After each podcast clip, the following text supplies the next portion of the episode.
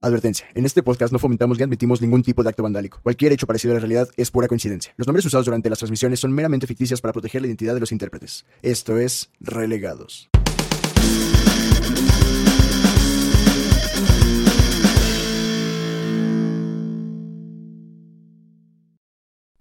Hola, hola amigas, amigos, amigues, ¿cómo están? Eh, bienvenidos a este su podcast de confianza Relegados. Eh, yo soy Nachito Montaño, seré su conductor invitado en este y en todos los programas.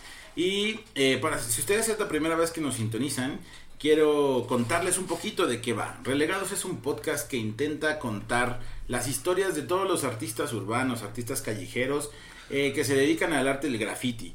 Ellos a veces ponen en riesgo muchas cosas, su vida, su integridad, su salud, eh, por plasmar estas ideas en las paredes, en los lugares públicos que vemos día a día cuando vamos al trabajo, a la escuela, este, o que simplemente los vemos cuando vamos a pasear. Entonces, este podcast está dedicado a ellos, inspirado en ellos, y intentamos aquí expresar todas sus historias.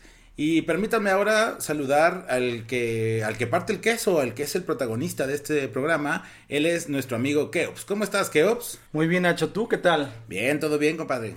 Hoy en sesión nocturna de grabación. Hoy tocó en la noche, está bien, estamos dobleteando, hay que chambear, hay que, hay que seguir la chuleta, ni modo. Segundo, tercer turno de chamba el día de hoy. Amigos, si pueden donar un poquito para esta causa, sería buenísimo. Y por favor, bajen el tantito el tráfico de la Ciudad de México, que es irreal. Ah, llegamos, volvimos a semáforo verde.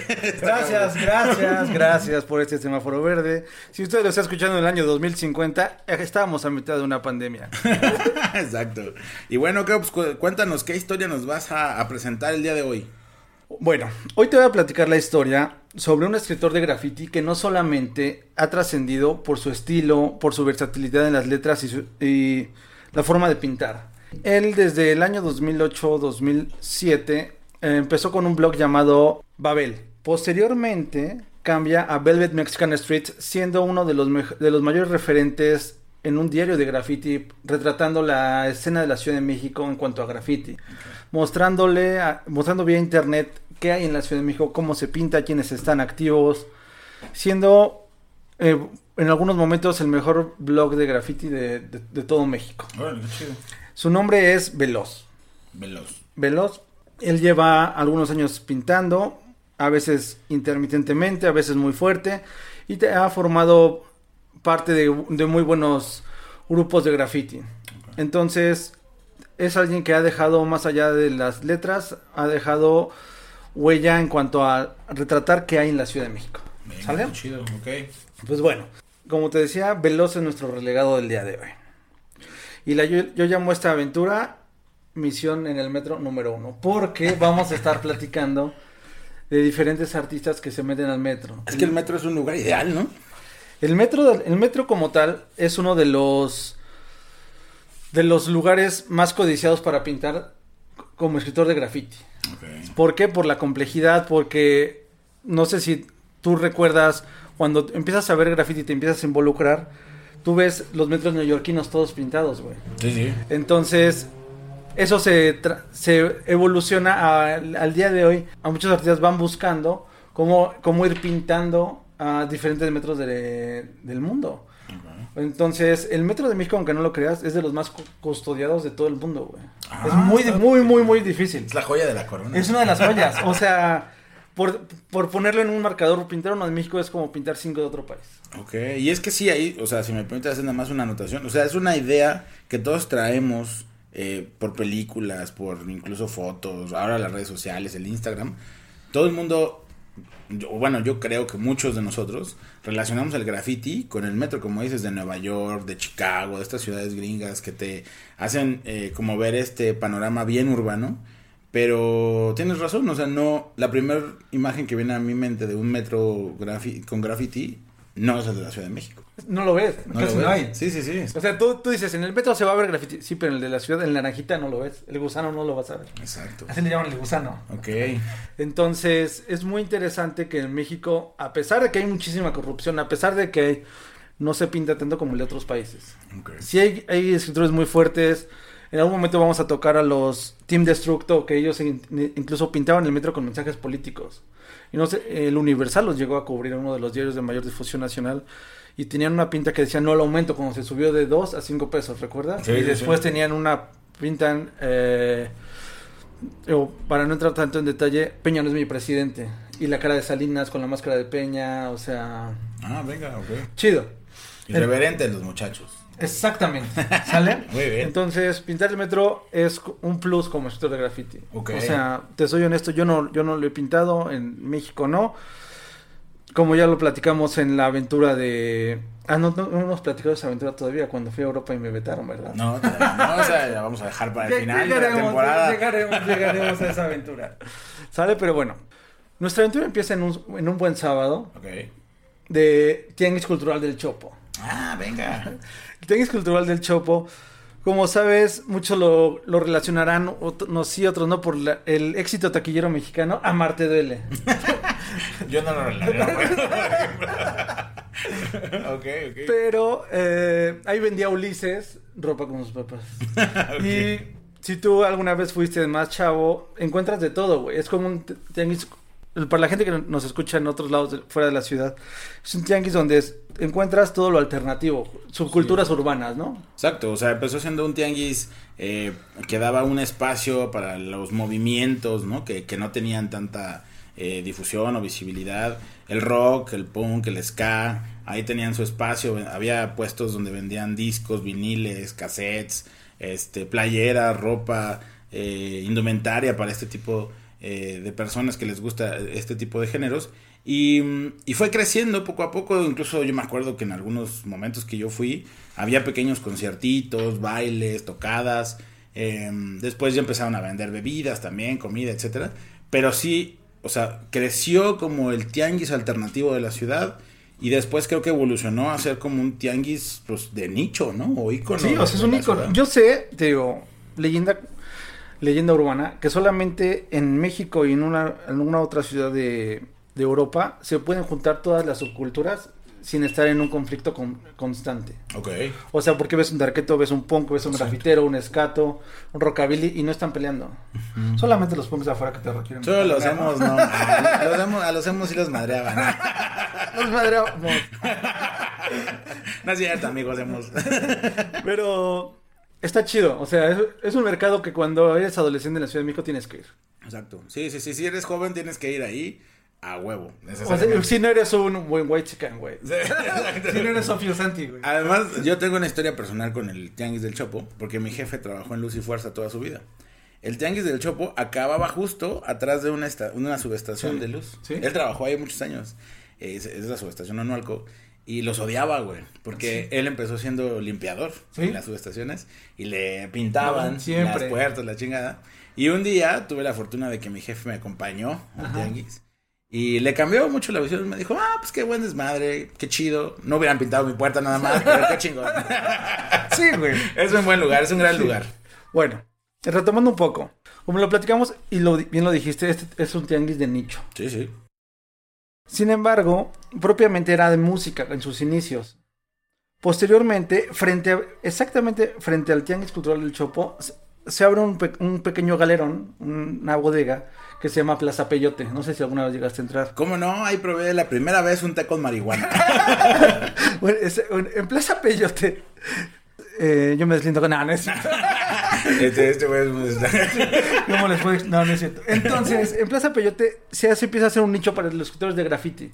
Puedes encontrar marcadores, aerosoles, este, piedras para poder tallar en los vidrios del metro, güey. Ah. O sea, empiezas a encontrar todo el material para el escritor de graffiti. Y afuera vendían tintas, aerosoles de bajo costo, muchas cosas. Y ahí es donde la por primera vez se vende el primer aerosol para, para vender, perdón, para pintar eh, graffiti, que es la Illegal Squad. Y no sabías el boom que se hizo.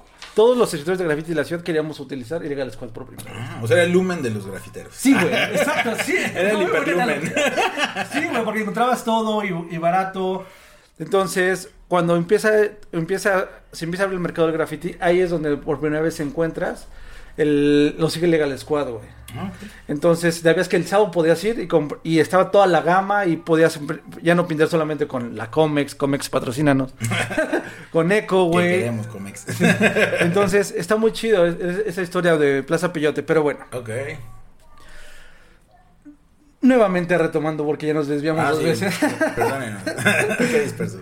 Mi relegado del día de hoy se encuentra con un escritor de nombre Capo, uno de los que eran lo- los más activos en ese momento en la Ciudad de México. Te estoy hablando del año 2005. Esto es pre-celulares, Sí, sí. con cámaras. No había. las cámaras digitales iban en auge apenas. No, apenas era de esos que le tenías que poner su camarita encima. Exacto, exacto. O sea, estamos hablando antes de. de era tal vez un fotolog. Ah, y el más famoso, el celular que rifaba era el de la viborita. Sí, sí, sí, sí, güey. O sea, estábamos hablando de otro México, de, ot- de otra, de, de otra cu- cultura, güey. Exacto. La velocidad, la información no viajaba tan rápido como hoy en día. ¿Sale? Sí, de acuerdo, de acuerdo.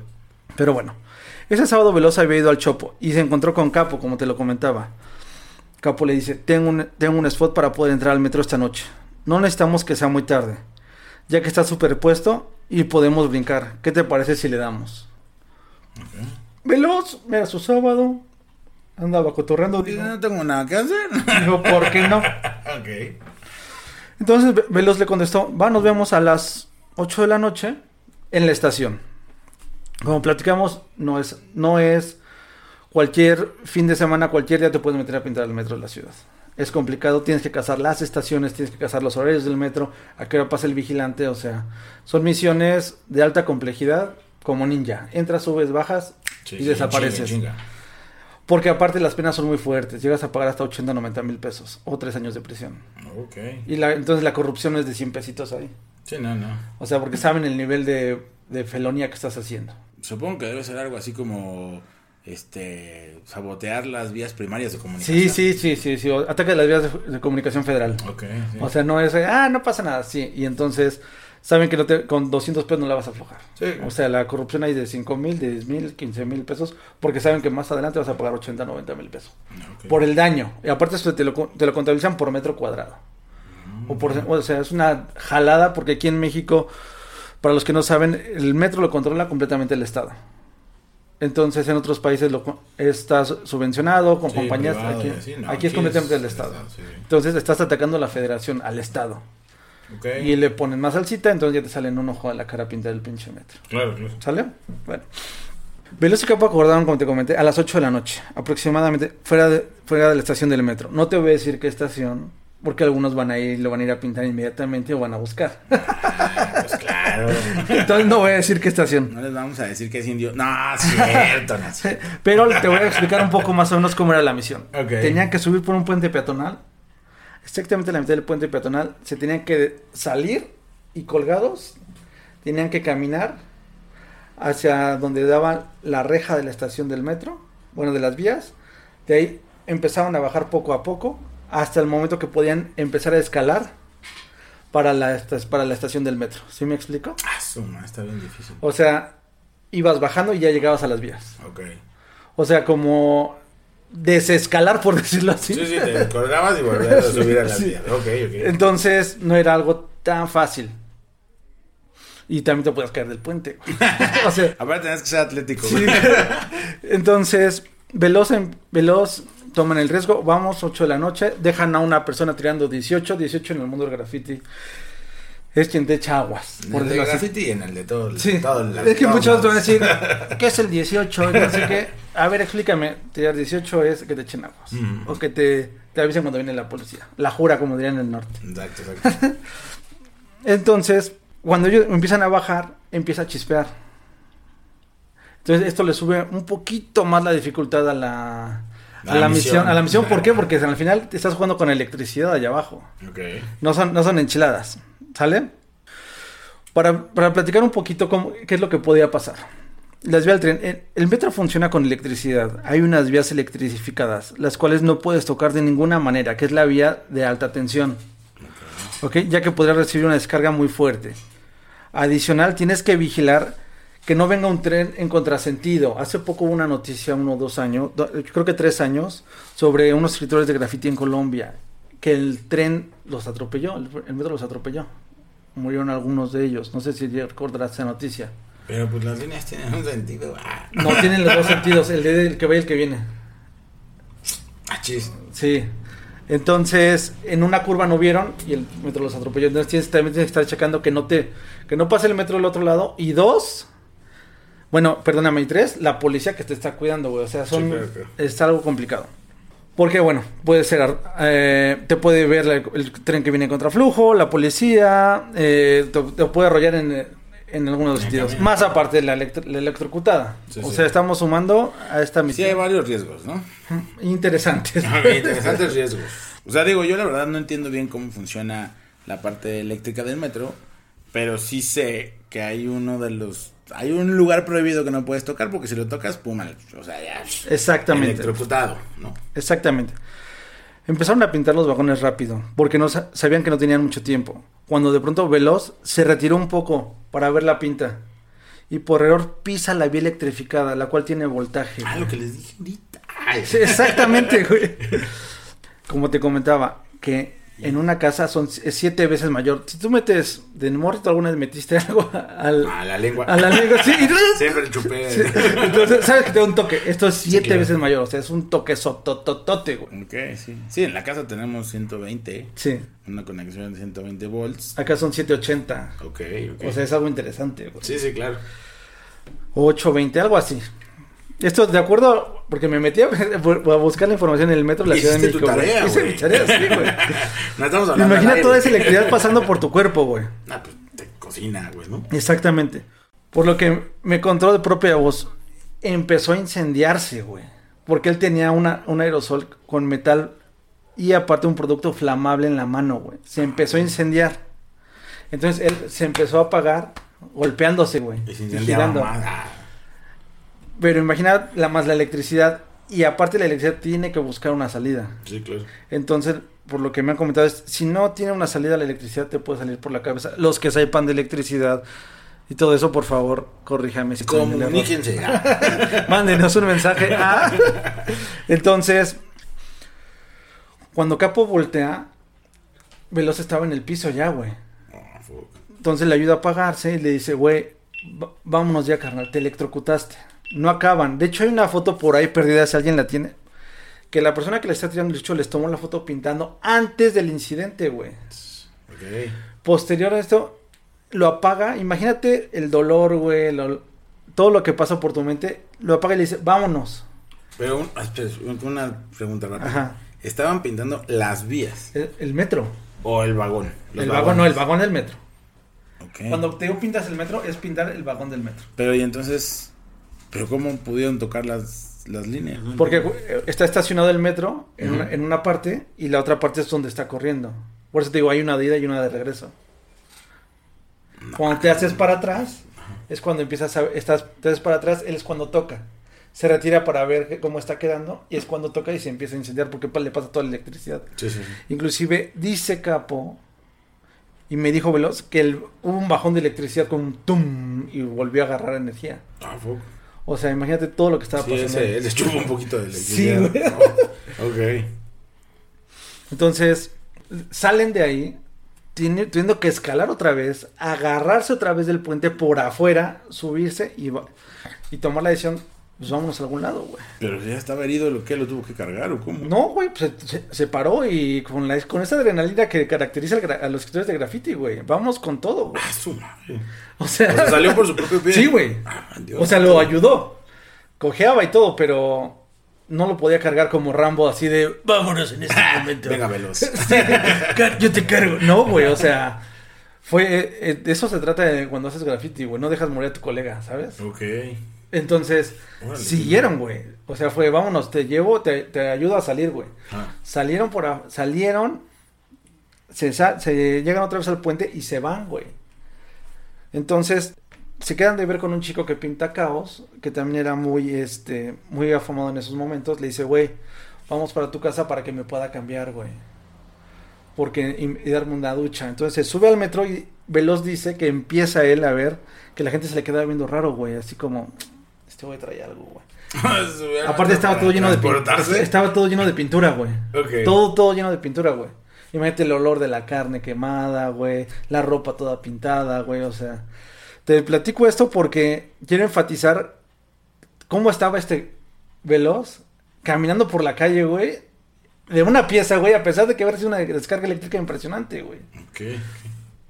Entonces, se suben al metro, de ahí van a casa de este chico que pinta caos, se suben a, se sube un metro, se, perdóname, se sube un microbús, y una, ¿cómo lo habrá visto una señora que le dice, ¿estás bien, hijo? Veloz no se había visto un espejo, le dijo, sí, ok, te recomiendo, yo no sé si esto exista, y eso me lo platicó Veloz. Eh, le dice, vamos, eh, vamos, Eh, le dice, te recomiendo crema de, de limón para lo que traes en la cara. No sé si, nunca había oído esa crema, güey. No, tampoco. Pero bueno, Veloz le agradece y sigue, güey. Llegan a casa de caos a cambiarse. Y al- la persona que estaba echándole de- de aguas del puente le habla a su hermano, le dice, te veo en tal metro, metro Coyuya, para que le pase ropa, porque se va a ir a cambiar. Una duda. eh, Eh. O sea, nunca en el mundo del, del graffiti es opción un servicio médico de emergencia. Sí, cuando te acuchillan o algo, güey. Pero, Pero- estaba el otro creo que tenía güey. 17, 16, 17 años, güey. No se había visto, güey. Ok. O sea, él no sabía la gravedad de, Pero de las su heridas. compa, Capu, no, No, no ta- una tampoco. ambulancia, güey. No, güey. O sea, Ah, dijo Dios como santo. carnal, pues vamos a seguir la misión, ¿no? O sea, siguieron. O sea, bueno, sí. No, güey, o sea, ni tú ni yo somos médicos, no sabemos qué tanto, qué tanto daño tienes. Ah, yo por un toque de la casa de una ambulancia, güey. Entonces, llegan a casa de este güey. Bueno, llegan al metro, su hermano lo ve, le dice, ¿estás bien? Sí, no te preocupes, llego al rato. Él regresa a casa y dice que sus papás no estaban, que pasó una hora, dos horas, y Veloz no llegaba, güey. Entonces se empieza a preocupar, dice, pues qué pedo, güey. Pero bueno, el otro lado de la historia, Veloz sigue. Eh, su trajín llega a, bañarse en la casa de este caos, lo ven medio raro, dicen, "Mm, pues algo le pasó, se, se le quemó o algo pasó. Pasa al, metro, al baño y no se había visto. Se mete a bañar rápido, sin verse al espejo. Cuando sale, él dice que se ve al espejo y era una vela derretida, güey. Su cara parecía una vela derretida, güey. Y las ámpulas empezaron a inflamar inmediatamente, güey. Por toda la piel quemada, güey. Entonces imagínate la impotencia, el no sabes qué hacer, güey. ¿Qué hizo? Pues vamos a casa, güey. Se fue a su casa de una pieza. Todavía después de estar quemado, fue a su casa, güey. Oigan, pues me quemé, me electrocuté. Necesito que me lleven al hospital. Van al hospital, güey. Y no tenían dónde, dónde atenderlo, güey. No lo querían recibir, güey. Bendito México, güey. No, Dios. Entonces este güey dice, güey, era irreal que no me querían recibir. Hasta que llegaron a, a la Cruz Verde. No sé qué es la Cruz Verde, pero gracias por atender a la banda. y, lo, y lo atienden, güey. Entonces lo que los médicos empiezan a revisarlo y tiene quemaduras internas, güey. Como tú dijiste, se empezó a rostizar, güey. Se empezó a chichar de adentro hacia afuera, Sí, güey. Claro. Lo anestesian, güey. Le dan su... buen- Bueno, no sé si la palabra correcta sea sedante o anestesia, no sé. Y le tienen que empezar a quitar la piel con, el- con alambre de... Con cepillo de alambre, güey.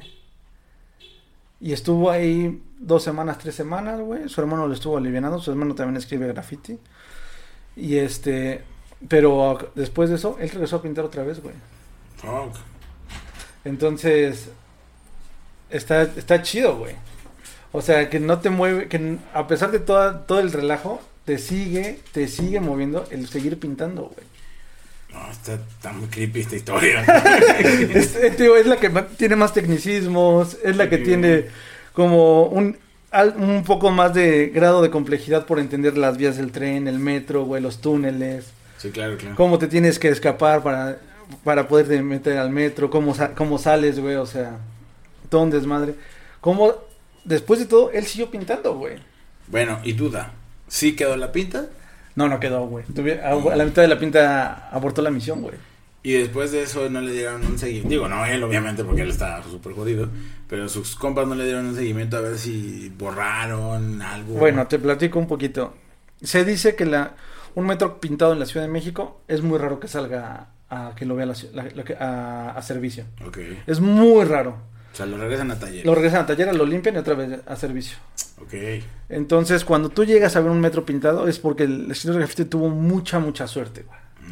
El tío, en esta parte sí la ciudad se, se pone todas esas medallas, aunque sí hay crews y sí hay escritores que lo logran a pintar muy seguido y tienen sus spots muy casados, muy, muy casados, te lo digo, es muy interesante toda la subcultura dentro del metro porque es, son misiones ninja, güey. Entrar y salir de, de, lo- de las cuevas del metro, güey. Ok. Aparte, bueno, ahí se me- lo que me ha platicado, la estación Barranca del Muerto es creo que de las más profundas de toda América, güey. Sí, la O sea, tienes que bajar muchísimo. bajar y bajar y bajar y O subir y subir y subir. Sí, sí, Entonces, literal, como ninja te vas descolgando, güey, hasta que llegas al piso, güey. Ah, cabrón, ¿cómo? O sea, no bajan las escaleras. No, güey. Ah, chinga. O sea, por una, una ventila se van descolgando por, por cuerdas, güey, luego para subir, así, güey. Ah, güey, ok. O sea, tienes que ser atlético aparte, güey. Sí, sí, sí. Ah, metro. Pero sí, güey. ¿Qué te parece, güey? Increíble. No, la verdad es que, o sea, me quedé un poco atónito porque a mí me parece increíble, o sea, que alguien que acaba de ser eh, electrocutado pueda salir por su propio pie, este, seguir, eh, intentar llegar como conviene por, por su propio pie a una casa y curarse. Em, la verdad, todo mi respeto para Veloz. Qué fuerte, la verdad, qué historia. Eh, y, y digo, al final es, es como esto que mencionabas, ¿no? O sea, son pocos los que tienen la dicha, ¿no? O, o- o el, o el orgullo de haber pintado el metro. Nunca lo había pensado, nunca me había puesto a, a ver eh, que el metro de la ciudad es verdad, o sea, casi no está grafiteado. ¿no? Exacto, O sea, incluso ahora que lo veo, es un spot tan interesante que hay viniles comerciales que, o sea, envuelven los vagones Exacto, completos, ¿no? Pero sí, sí, está acá, está cabrón, muy, muy cabrón veloz. Este, un saludo, ojalá que ya esté muy bien veloz. Sí, ya está bien, güey. Mis respetos, máximo respeto, máxima admiración a Veloz. Y, y está muy interesante el hecho de que sea tan protegido el metro. O sea, uno a lo mejor no lo dimensiona porque en el viaje diario ves las ventanas rayadas y ahí sí las puertas pintadas con plumón, la chingada. Pero no lo ves afuera grafiteado. Sí, güey, lo limpian y lo limpian y lo limpian y lo limpian, güey. Ok, ok. Sí, es un símbolo. Es un símbolo de, de, de la, de la pulcritud que puede tener el gobierno. ¿sabes? Exacto, de la modernidad de la Sí, ciudad, así aunque son vagones viejísimos. No güey. nos van a, no nos van a este, contaminar nuestro, nuestros vagones. Exacto, güey. Y digo, para los que gusten, hay muchos libros que hablan sobre eso, sobre la teoría de ventanas rotas, güey, que Sí, si claro. pintas uno y luego te sigues otro, entonces, Si no reparas una, se va a seguir rompiendo todo. y- exacto, entonces, a los que les vaya gustando este tema, denle una leída Broken Windows, es un libro muy interesante.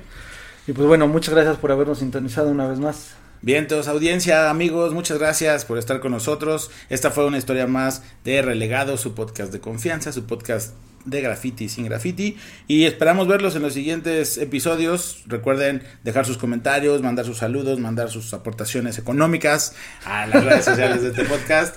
Y nos estamos viendo pronto. Gracias, Keops. Bye, Nacho, que estés muy bien. Bye, Isaac. Nos vemos, Isaac.